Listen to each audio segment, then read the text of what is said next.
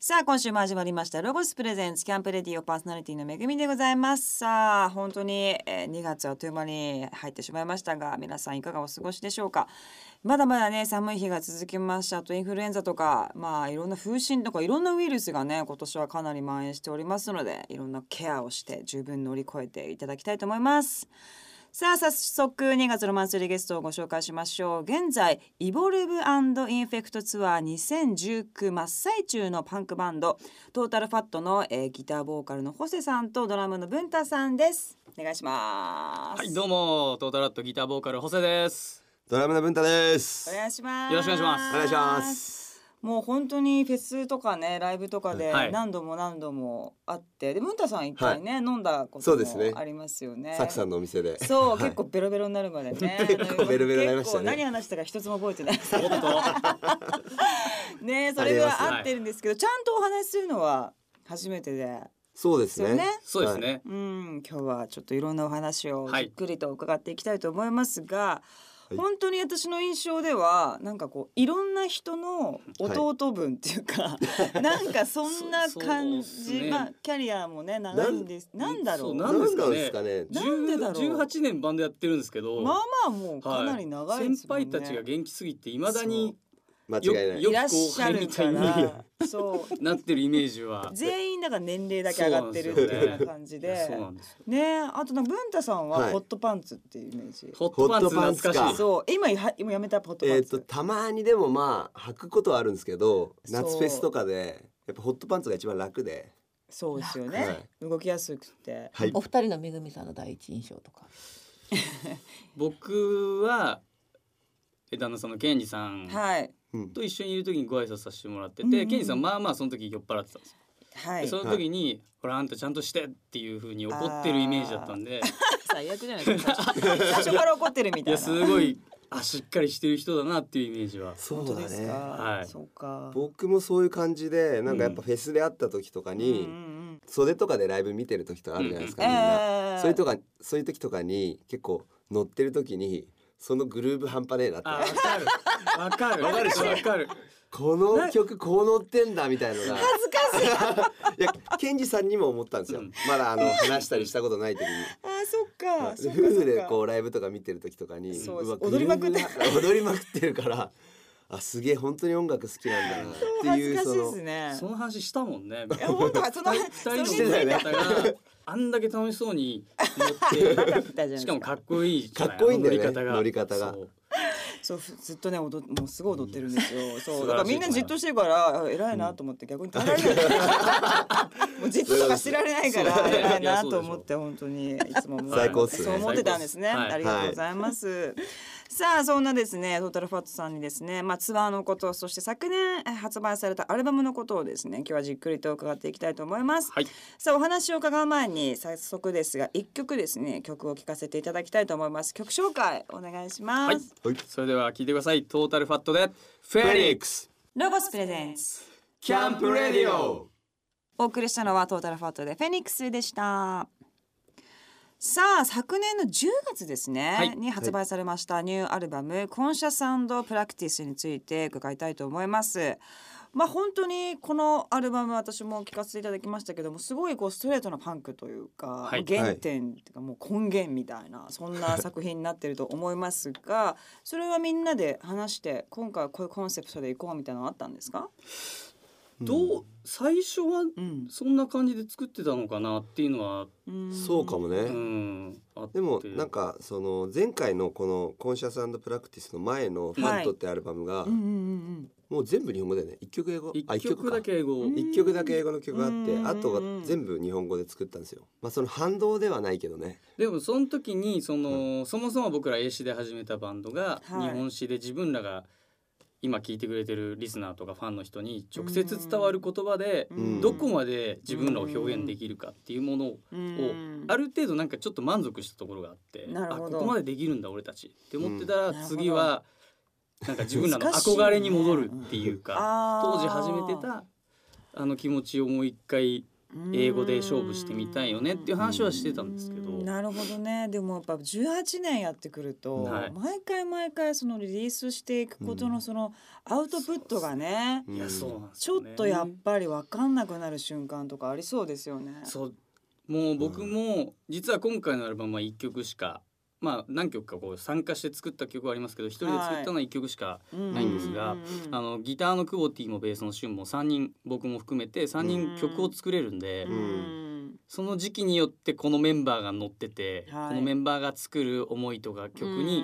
賛同してアルバム作るっていうので、うんうまくこうんなるほどね、はいねしかもあのクボティがさ、う、うん、あのパンクを解禁じゃない けどその前回の作品はほとんどシュンとホセが書いてたんですよねうんなるほどだからそのようんそのなんていうんですか感覚的にパンクでメロコアでやろうぜって言った時に、クボティが「いやパンクメロコアだったらいくらでも書けるっしょ」みたいな感じで、えーガンガン曲書いてきてくれて、えーそれまでは逆にそのパンクメロコアをえちょっとつ閉じ込めとこうっていうかそそうういういう感覚だったのかなそういうわけでもなかったんですけど、うんいろんな曲調とか、まあ、うん文太がヒップホップのバンドに参加したりとか、うんそういうのもあったんでうん取り入れてきた新しいもの僕らから取って新しいものを表現してみようっていうのは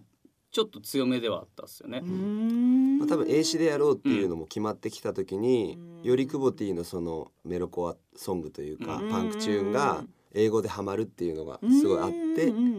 でどんどん作っできていったというか最初いきなりクボティがもうこれ1曲目から流れでアルバムの3曲目ぐらいまでの流れ作ってきたからっ て言って、はいでもははいい、すごそういですね乗ってててもうすごかったそうですねだ今か回らは今回のアルバムの2曲目3曲目なんかはもうはいその曲順のつながりをクボティがデモの段階でもう作ってきたり、すごいもうその並びまでもそうですそうですねへーで今回あれですよね、まあ、英語がこんだけ使われていて、はいその英語のリリックのその作り方とか歌の載せ方もいつもとはまた違う作り方で作ったんですよね。そうですね、はい今回は、あのまあ基本シュンが多めに作詞してるんですけど、うんシュンが英詞で書いたものをアメリカの友達のライアンっていうはい、やつにうん、送って、うん彼がそれを英語で歌うならこのリズムとか歌詞こっちの言葉使った方がいいよって直してももらってそれを歌詞に入れるっていう作業を初めてやってみて。初めてやってみて、はいどうでしたそれってやっぱりあこういう乗り方というか乗り方が全然違うわけでなんすよねか。その日本語って結構表回しというかうん頭からくるものが多いと思うんですけどうん英語は裏から入ってくることが多いんですよ。へえ例えば「1,2,3,4」だったら4から入ってる感覚というかというか英語なんかそういうのがあってへーその感覚をちゃんとライアンがすごいあの英語っぽくというか英英語語っでぽくじゃなくて英英語英語語っだぽからくではないですねもうまさにそのネイティブ的なへーそのリズムの乗せ方にしてくれたことによかっこいっいてうんやっぱその乗り方がねニュアンスとか英語の捉え方みたいのが変わったっていうのがへえでもそれじゃあ新しいあのスタイルというか、はい歌い方ってことはちょっとやっぱそれを掴むまで大変だったんじゃないですか。大変でしたねこれは練習しないとやばいと思っうんうんうんてでよく制作スタジオ入ってる時僕だけ防音室で一人でへーできた歌詞の歌練もう歌何回も自分のパソコンで歌い直してへーでも聞かせてっていうのを繰り返したりとかす、ごいライアンがさ、うんでもあのゆっくりさうん、ちゃんとそのアカペラで歌詞をこう載せながら動画で、動画そのそれを見ながそれ良かったよねらそれはよかった。なんでああそれはよかのったこの発音どうしようとかこのリズムどういう感じなんだろうっていうのはもうそのライアン先生の動画をこうなるほ見どればライア ン先生正解こっちだっていうのもあとは僕はやっぱりどうしてもこのメロディーはこう歌いたいんだよなっていうのもライアンに送ってみてあーなるあほどこれはこれでクールだよオッケーオッケーとかうん先そ生れがは英語だ先生がとその発音はできないとかへそうーいうのも教えてくれてたんでへめーっちゃ練習しましたね。でもなんかこの今までない作り方からのまた新しいトータルファットの方向性というかそそうですねういうの見えた気がね、はいしそうですよねだ。からまあ俊がよく言うインタビューとかでも言ってたんですけど、うんあの19年前に僕らがやりたかった音楽がうんやっとこの年になってできるようになったっていうまさにそういうアルバムにすごいですね。でもこうそれはそれができるようになるまでの今までのプロセスがねやっぱそあうっですねたからうんうんこういうこうシンプルというか、うんそういうことやってもかっこいいっていうふうなそうですね重みもねそう出でるすっていう感じもするしね。はいこのタイトルは「コンシャスプラクティス」っていうのはどういう最初あの、プラクティスって言葉が、うんなんか俺すごいいいなと思ったのが、うんうんまあその普通にプラクティスって練習だと思うんですけど、うんうんうんうんそのまあ、毎日繰り返すことっていう意味もあったりとかうんもともとプレイから来てたりとか、うんその例えばそういう宗教的なことじゃなくても、まあ、お祈りするとか、ううんんそれって毎日行うことだったり、うんうんそういう中から来てる部分があってだからなんか毎日繰り返してやることでなんかどんどん進化していくでもその中でわかやっるぱわ気づ,、うん気づいてそれを繰り返さないとダメだから,、なるほどねだからちゃんとその自分たちがやるべきこととかでこのコンシャスは旬がうん、ね意識する、こう意識するうん覚醒するみたいな、うんなんかそのそれを繰り返していくことで今回のアルバムができたしなるほどやっぱね18年19年やんないとうんでき見えない景色とかできないことっていうのも気づきとかねはいうんもう気づきの繰り返しじゃないですか。本当そうですよ ねわかりますやってって気づくねタイミングもまたバンドやってるとそれぞれ気づくタイミングも違ったりとか、そうですねねするしね、でもそれがまあ今回ははい、ギュッと詰まってるというような、は素晴らしいタイトルだと思いますけれども、さあそれではそのアルバムの中からまた一曲ですね何かけましょうかね、どうしますかうんそれで言うとやっぱりギターのクボティがうん一番火吹いてるうん、うん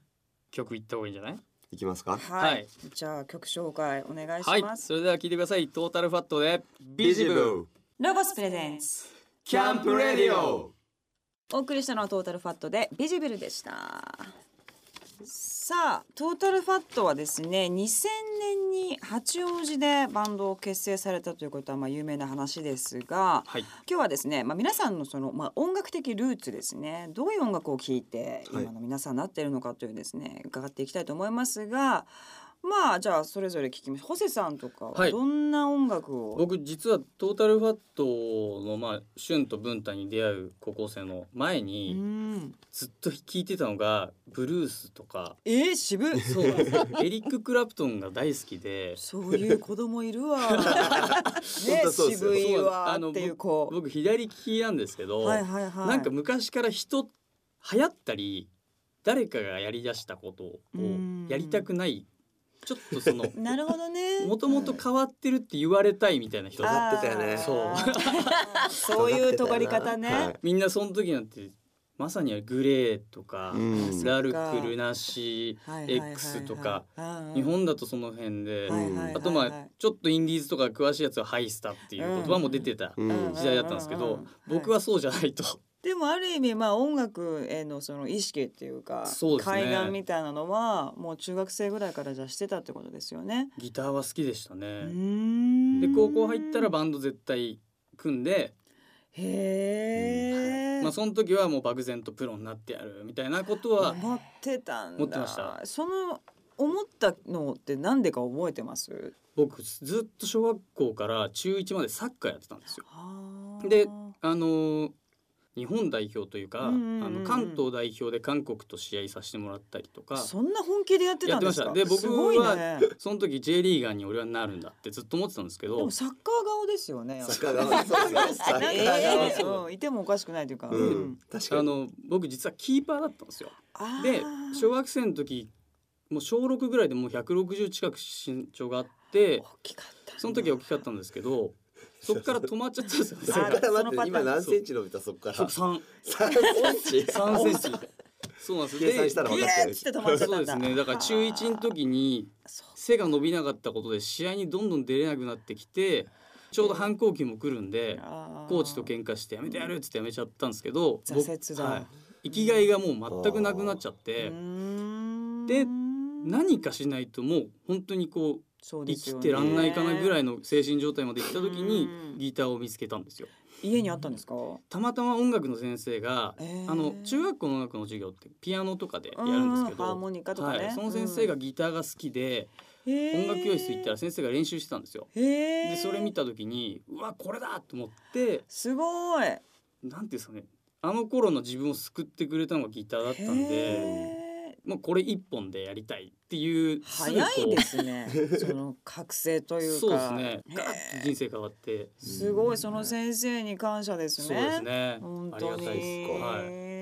え文太さんは僕もでも結構近いかもしれないですねなんうか、ん中学校の時でも最初はバスケすごい好きだったんで、うんバスケ部入って高校でもバスケやろうと思ってて、まあこうクラスにガキ大将とかいるじゃないですか、で文化祭とかで。でドラマーいねえなみたいになってえー、でいきなり楽譜はラルクの楽譜渡されてほう、でまあじゃあやりますっつって、ーで文化祭でまあドラムはやったんですけど、うまんあ、高校入ってもバスケをやろうと思っててバスケ部入ったんですよ。うんだけど足首こうひねり癖があっておーでこう練習行ってたらひねっちゃって、うんはいはいはいで治ったと思ってもう一回行ったらまたひねっちゃったんですよ。はあでそっそのか時癖になっにちゃうそのうんもうシュンとは出会ってたんですけど、うんうん高校1年生ででバスケ部無理かもなーってなった時に、うんシュンがなんか ESS 部っていううんイングリッシュスピーキングソサイティみたいな独特部活があったんですよちょっとマニアックな独特部活そこになんか一緒に行こうぜみたいになってうんでそこで一緒に行こうってなった時に何ですかバンドなんですか組もうというか、まあ、それでオフスプリングみたいした中で組んだんですけどへ。ーやっぱなんか最初はなんかこう俺はなんかこうドラムやりたいとかうんっていうところよりはなんだろうやらされたってい うところそドっかラムがいらなかったからやれよみ たいなよくあるあのあードラマーは多いよね多分そういうの。当時は少なかったですうん少なかよったよドりラムを目指すっていうのはなかなかね、なかったかもしれない、そうっすね今でこそなんかちょっとうんうんうんスター前前に出がちなドラムの人っていっぱいいるけど、増えてきましたけどねね。その当時はね、はいまあちょっと後ろにいるそ人っうていですねうイメージがあったけどで,、もそれでね、うんまあもちろんこんなかっこよくいや感謝ですねその当時ねの向ガいキて大た将にはう。 ん、はい向いてたっていうか、うんそれでじゃあ皆さんも幼馴染っていうか、まあ、高校の友達としてそうですバねン。ドをもう組んだわけですよね。はい。隣の高校みたいなそ感う、じシだもュんね。ンと文化は同じ高校だったんですけど、うんうんうん僕の幼馴染が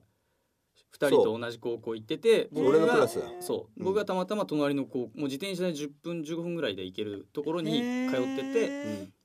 ででみんなでしょじゃあ、はい紹介してもらって、やろうぜと。そうですそうです。可愛い ね。可愛い高校生の時にそんな。いやそうですよねチャリンコできたもんね。うんへえ。でもその音楽性がもう違うわけじゃないですか。みんなそのねラルクとかいろいろやってて、で俺クラプトンなわけじゃないですそうか。でですねもこのパンクというか、うんうんうんメロコアになってったのはどういう経緯で。もともとはその僕らの憧れてるバンドの一つの NoFX っていううんバンドのコピーバンドをまずはやりたいから手伝ってくれっていう形で僕は誘われたんですよ。んで僕は全く知らない音楽だったんでうん逆に面白そうだからいいよっって言ってコピーして初ライブししたんですけど、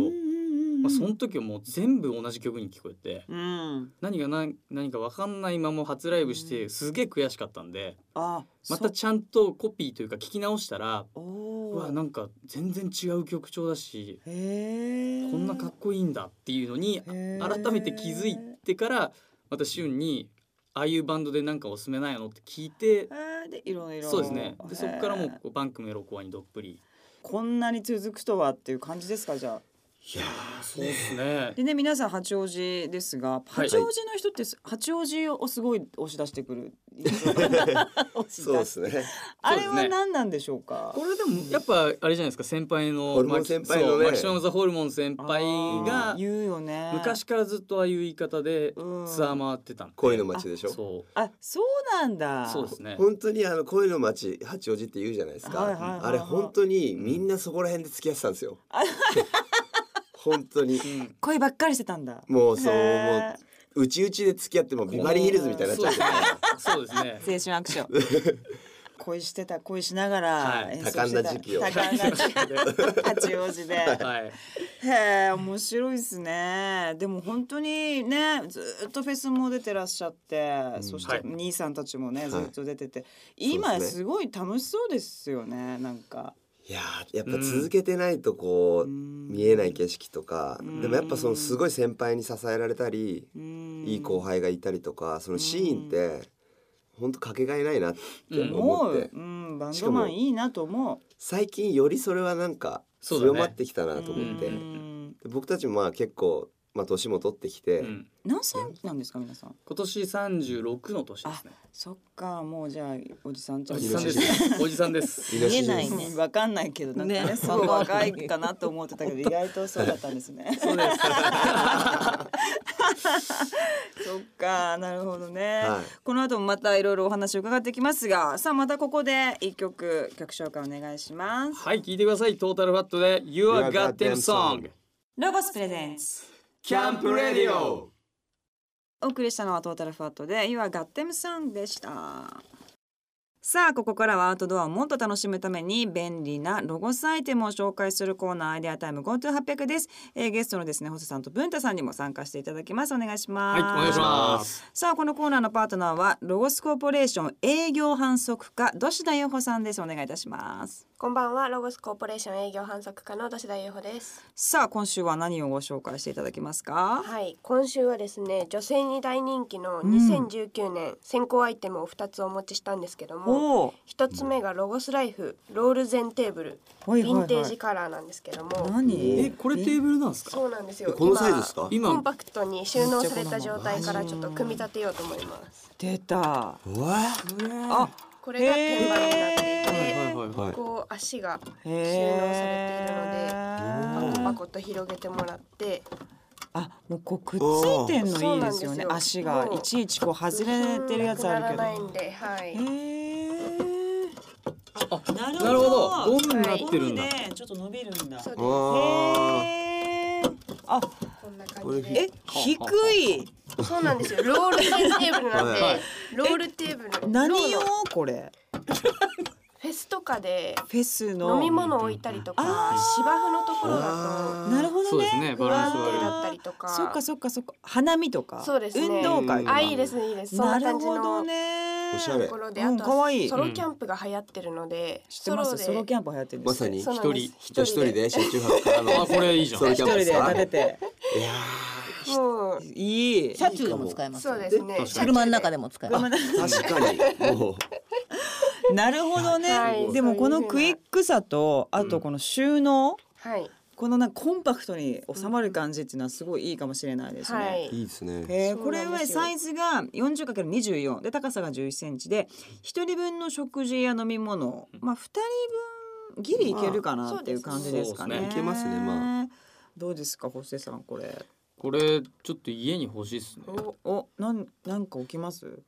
なんかうん、ちょっと僕はエフェクターとか あこうあ飾る場所が今なくてずあっーと押し入れにバーってしまってるんですけどなるほどこんだけ机可愛かったらこれぐらいの高さとかね。そうですねあなんかあ置いいいたりとかかもしれない。耐久も結構そうなんですよ、いけま結か構これこう見えても30キロまで30キロまでえ耐荷重あるのえでー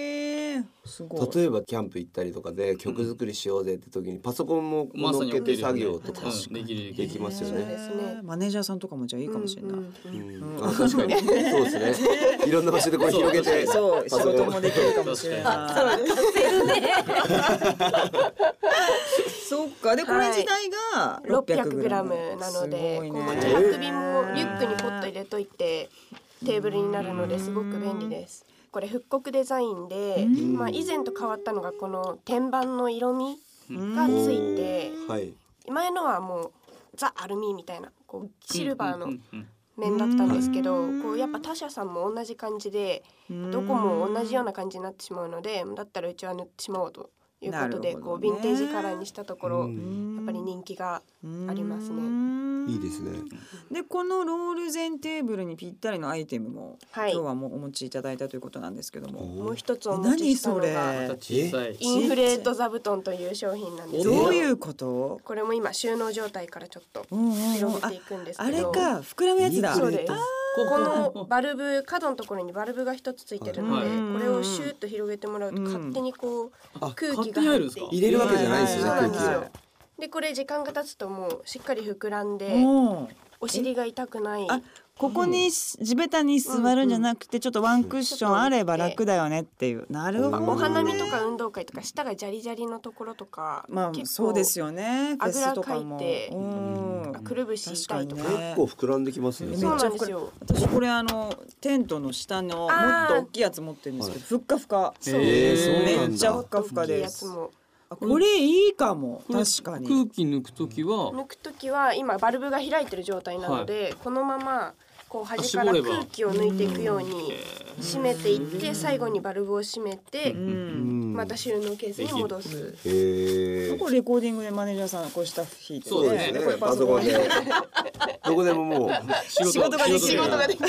仕事できますねこれこれ確かにでもすっごいコンパクトでいいかもしれないそうな普通にあれじゃないですかなんかその会社とかでも使えるんじゃないですか、うんああーのデスクワはーいクのちょ方っとかで、とだけ教えたくなってきたなみたい結な構います確かにねねそういう方も。へー確かにその別にアウトドアじゃなくても、うんちょっとこの椅子硬えなって時とかにギュって入れるだけでもうんいいいいかかももししれない。れはないい。なるほおど好みねでここからこう口で空気を膨らまして、うんあの分厚さ調整できるので、えー自分で吹いて入れることもできパる。はンいパンになるんだ最初新品の頃はこうやっぱり工場でこう圧縮してるのでおーああんまり膨らみが悪いんですけそどうかだそうんかだん作ってるうちに馴染んできあーそういうことかて空気がシューッと入っていくようになります。はあなるほどね。どしださんもなんか使ってるんですかこれ は。私これお花見の時には絶対持ってきますね。うんプロですな。さやすやっぱが。お尻から冷えると良くない。そうですよね。さすがです。さあ、今日ご紹介したアイテムは番組ホームページをチェックしてみてください。ホームページのアドレスは http コロンスラッシュスラッシュキャンプレディオドット jp です。この二つはいつから発売です とか。もう店頭に並んでるのであ、ぜひチはいェックしてください。はい、吉田さんどうもありがとうございました。ありがとうござお二いました人もありがとうございました。ありがとうございました。さあここでまた一曲トータルファットさんの曲をアウトドアに割と合う曲みたいな。アウトドアにまあでもその僕らがよくしてもらっている石巻という場所のスケートパークワンパークという場所で遊んでいる子どもたちやそこに働いているスタッフの人たちに向けて書いた曲がええありますんでちょっとその曲を聴はい。はいみようかなとそれでは聴いてくださいトータルファットで「シーズ・オブ・アウェイクニングロゴスプレゼンス。」キャンプレディオお送りしたのはトータルファットでシーズオブアウェイクニングでした。はい2月のマンスリーゲストはトータルファットのホセさんと文太さんに来ていただいております、いさあ2月の1日に千葉からツアーがスタートあスタートしてるんですねそうですねそうですね、はいもう、えーなってますがえー、とどうですかもうツアーっていうなると皆さん単調とかいろんなコントロールをありますしね。てますかうんそうですねまあ僕はやっぱ喉はうーん気を使いつうつんですけど今回対バンツアーなんでうんそのワンマンツアーに比べたらそうですかそうですね去年のワンマンツアーの時とは結構みんな酷使してたと思うんですけ本ど。当にそうですねアスリートですよ ねバンいドやっーてそうやでっすねぱり移動してうんガーってやってまたねで今バンド界ね空前の筋肉ブームが筋肉ブーム来 てます今来てます来かてらおますね二人もやっぱ運動はかなりやってまするかな。やはいってますよかねなりやってるすごいい文太は特に毎日そうですね。今はヨガにハマってて、すごいがも家ヨガです。そっち家ヨまガ で 筋トレからもヨガまでやっぱヨガいいですかヨガその僕結構骨盤が歪んじゃうんでドラムで、うんうんうんそれ骨盤をまずこう直す矯制正するっていう意味ではすごいいいかなと思ってて。でラランニングもするんですけど最近ウォーキングもしててプロっぽいなんか本当ですかうそうんモデルさんみたいなね。モデルさん確かにし確かかもにまさまっすにぐ白線の上とか歩いてるんですようわーだから一直線に歩ける意識をしすてごいてなるほどそそうしすたるらと結構内側の内転筋っていうんですかはいはいマはニアッい、クはでい、すけごどい内側に効いてくるんですよすごいストイックです ねでも本当にドラム叩いてそのまま歩いたりしたら一直線に歩けないんですよあーやっぱそんなに歪んじゃってるんだだから自分の計りにもあーなってケアは本当に大事だと思う、バンドマンはどうですかそうですね星さんは僕はキックボクシングをもう4年ぐらいやってんですねやって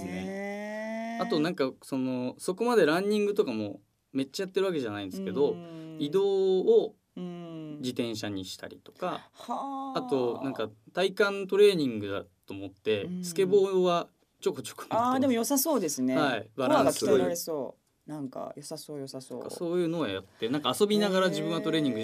したい派なんでへーああなるほどね、はいえ他のメンバーもやってるんですかみんなやってるよねクボティはサッカーずっとフットサルやってるしうんシュンなんかもう月にガンガン走ってるよね月走にりこの前200キロ走ったりとか、え 250キロとか言っー、てどうまいうことすいやなんもかう幡ヶ谷うん幡ヶ谷再生大学のなんかランニング部っていうのがあって、うんはいはいはいはいでなんか対抗戦で なんかもう戦って走るみたいな月に何キロ走れるかみたいなえー、すっごいでも600キロとかいるらしいそようね月に600キロ走る人とかも六百。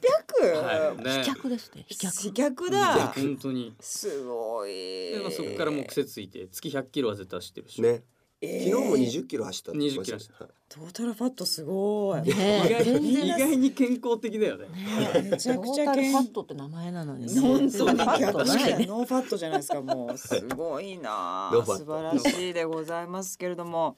さあ今週はあっという間にお時間がやってまいりました、えー、皆さんのですね今後の活動をおさらいしていきたいと思います、はいえー、9枚目のニューアルバム「コンシャスプラクティス」が昨年の10月にリリースされておりますぜひチェックしてくださいそしてですね、えー、イボルブインフェクトツアー2019、えー、こちら真っ最中でございます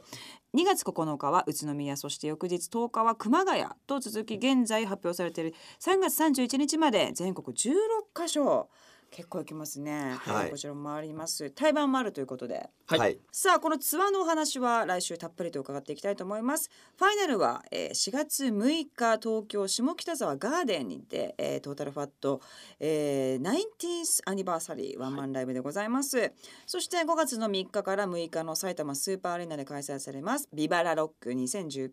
えー、そして5月の4日から6日、えー、千葉市蘇我スポーツ公園で開催されます、えー、ジャパンジャムこの2つのフェスにも出演が決定します、いえーっとトータルファットはですねジャパンジャム5月の4日、えー、ビバラロックは5月の6日もう早いですよねフェスの話がもそうっうす出ねてるっていうのはねはい、えー出演されるということでございます、えーこのほか詳しくは公式ホームページツイッター SNS をチェックしてください、えー公式ホームページはトータルファット .net でございますこちらぜひチェックしてくださいさあ来週も引き続きお二人には登場していただきます今週どうもありがとうございましたありがとうございま来週すもお願いいたします2月の特集企画は備えるキャンプグッズです実はキャンプ用品はいざという時に役立つ防災グッズも兼ね揃えた優れものです今回の特集では家族4人分を一つのダッフルバッグに詰めその中身を徹底解説していきます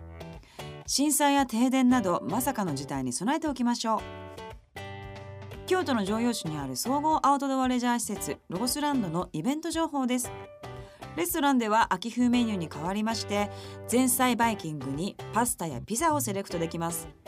おすすめは夏から大人気の牛肉ラグースパゲティやお子様にも大人気のマルゲリータなどなどまた宿泊者限定で部屋の中でロゴスオリジナルブレンド豆を自分で引く体験が楽しめちゃいます